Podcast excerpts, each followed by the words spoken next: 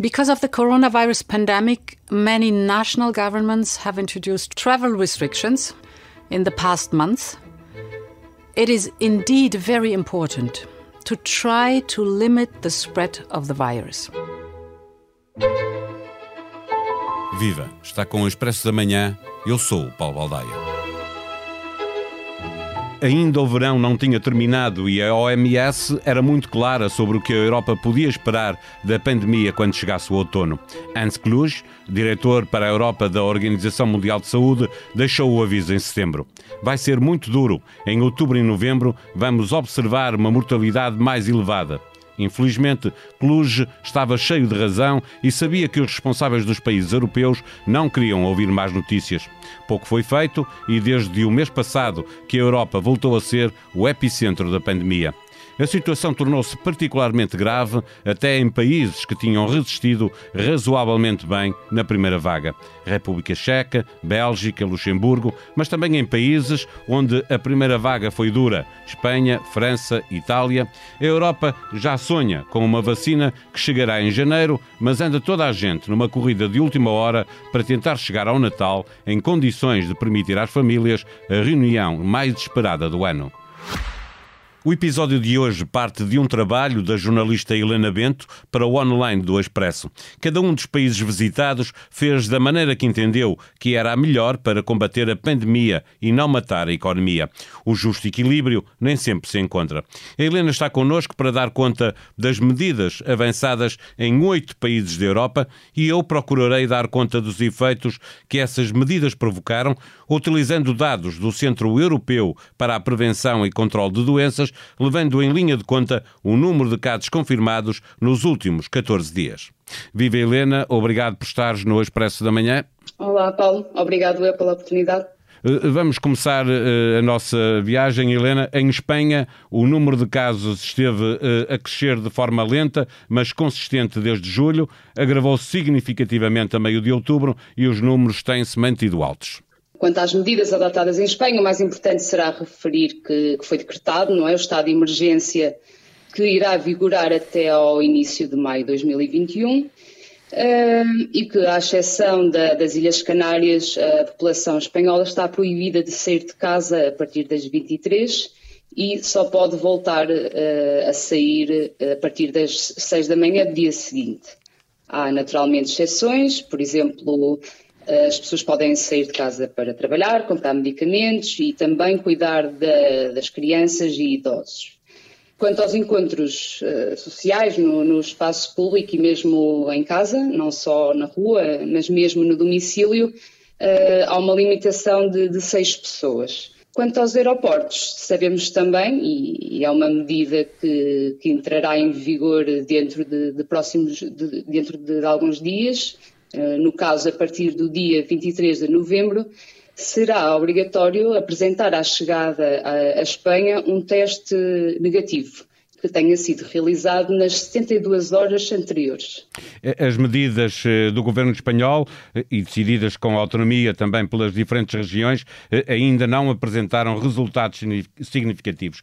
Em Itália, o número de novos casos começou a subir de forma acentuada a partir de meio de outubro. O mês de novembro revela um plano alto, bateu o recorde no final da semana passada, mas a imagem que se vê no gráfico do Centro Europeu de Prevenção e Controlo de Doenças é de uma subida que parece estancada. A descida dos números, no entanto, ainda não é perceptível. Basicamente, o país foi dividido em três zonas, a chamada zona vermelha, laranja e verde.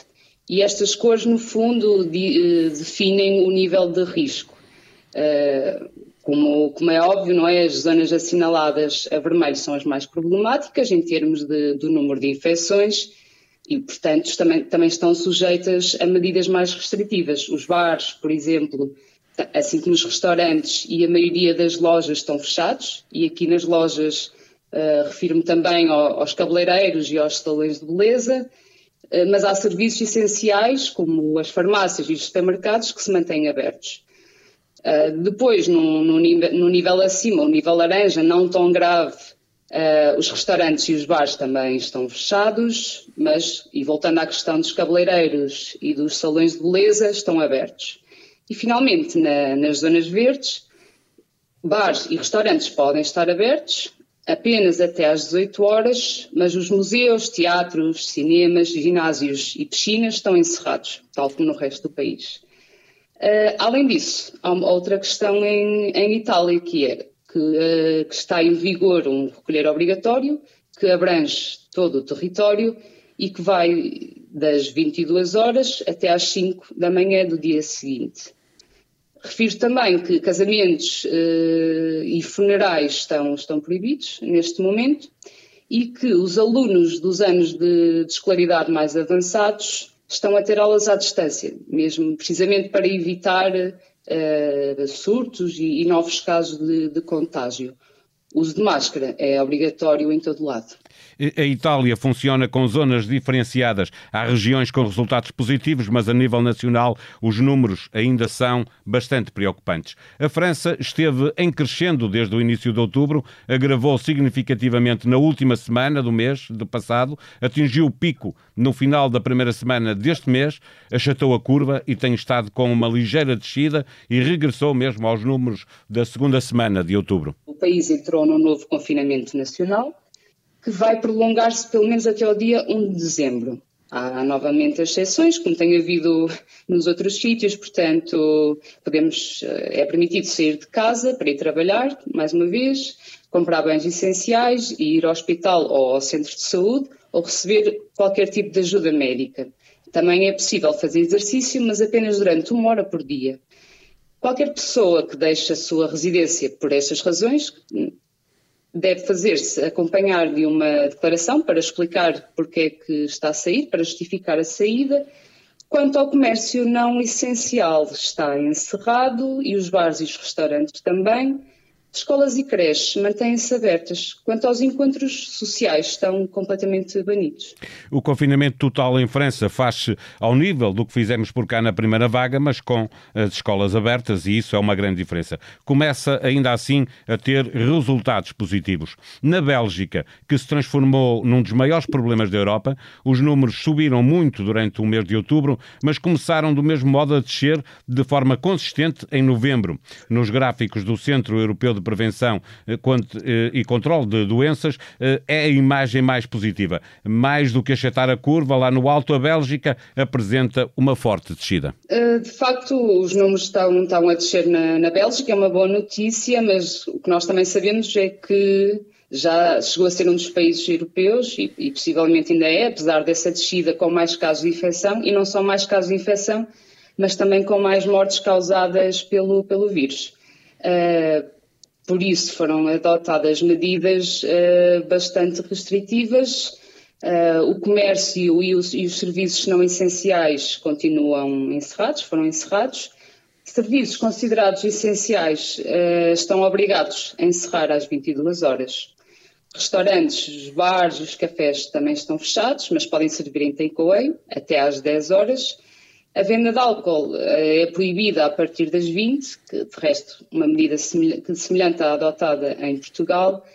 As escolas estão abertas, aliás, reabriram esta segunda-feira, dia 16 de novembro, depois de, uma, de um período de férias alargado, que, que, que, se estendeu precisamente para, por causa da pandemia. Os números de novos casos estão a descer de forma consistente, mas ainda há um grande número de internados. A Alemanha começou a registrar uma subida consistente de novos casos a partir da segunda metade de outubro. Essa subida acentuou-se na passagem de outubro para novembro, atingindo um recorde a 13 de novembro, achatando um pouco a curva a partir daí foram impostas medidas como, como a, limita, a limitação do, dos contactos sociais, que, que, estão, que neste caso estão limitados a, a 10 pessoas, uh, desde que sejam de duas famílias. Portanto, há esta regra muito específica. Os encontros no, nos espaços públicos uh, podem acontecer com este número de pessoas, mas estas pessoas têm que pertencer a dois agregados familiares, não pode ser mais do que isso. Uh, e os cinemas, assim como os teatros, ginásios, piscinas, saunas, restaurantes e bares, foram encerrados. No caso dos restaurantes, há, há esta questão de, de, poderem servir também em takeaway. Os eventos de grandes dimensões foram cancelados e, e, e os eventos desportivos não podem ter público. Uh, há outra medida uh, específica da, da, da, Alemanha, é que um, foi proibido dormir em hotéis se não for por razões profissionais e todas as viagens que não sejam consideradas essenciais foram desaconselhadas.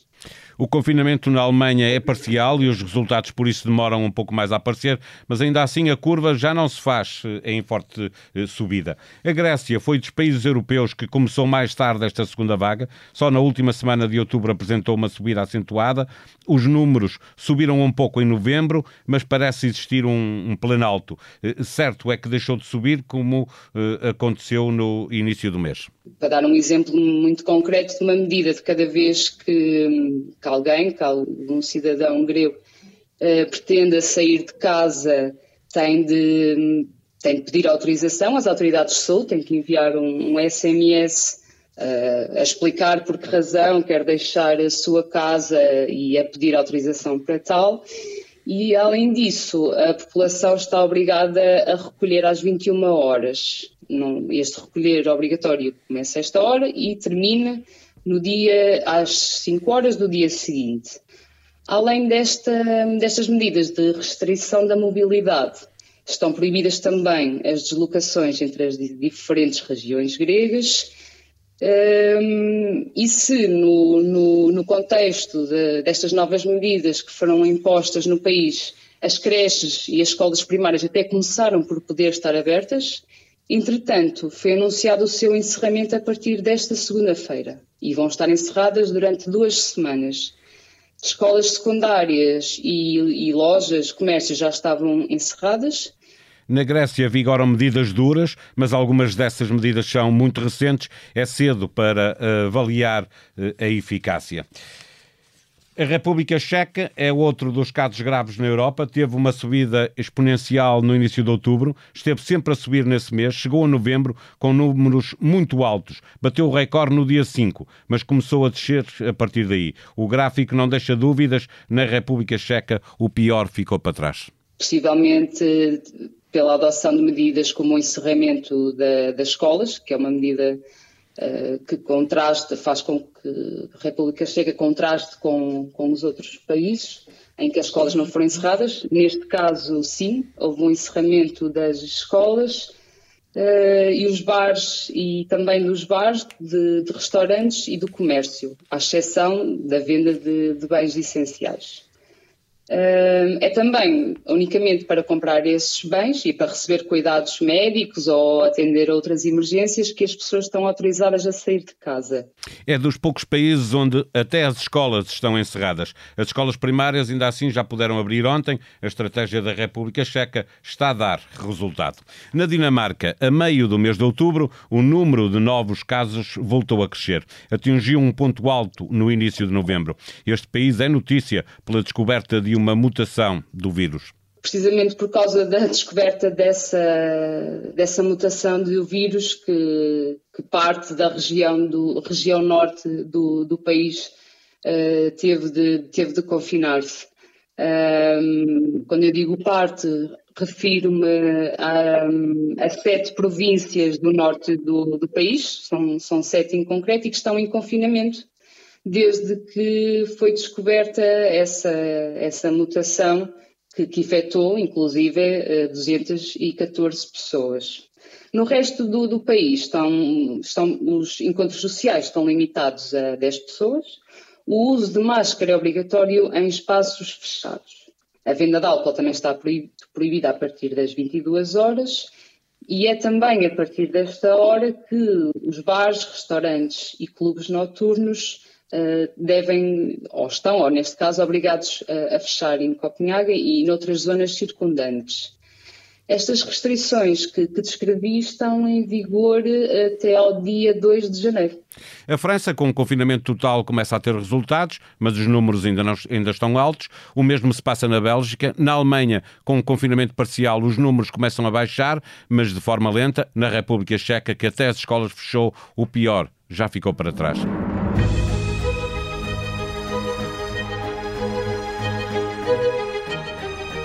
Há uma imensidão de informação sobre o combate à pandemia no site do Expresso. A questão política e o congresso do PCP, que se aproxima, volta a ser tema de debate. A chegada da vacina contra a Covid também mereceu do governo português uma manifestação de otimismo quanto à possibilidade de a ter no nosso país já em janeiro.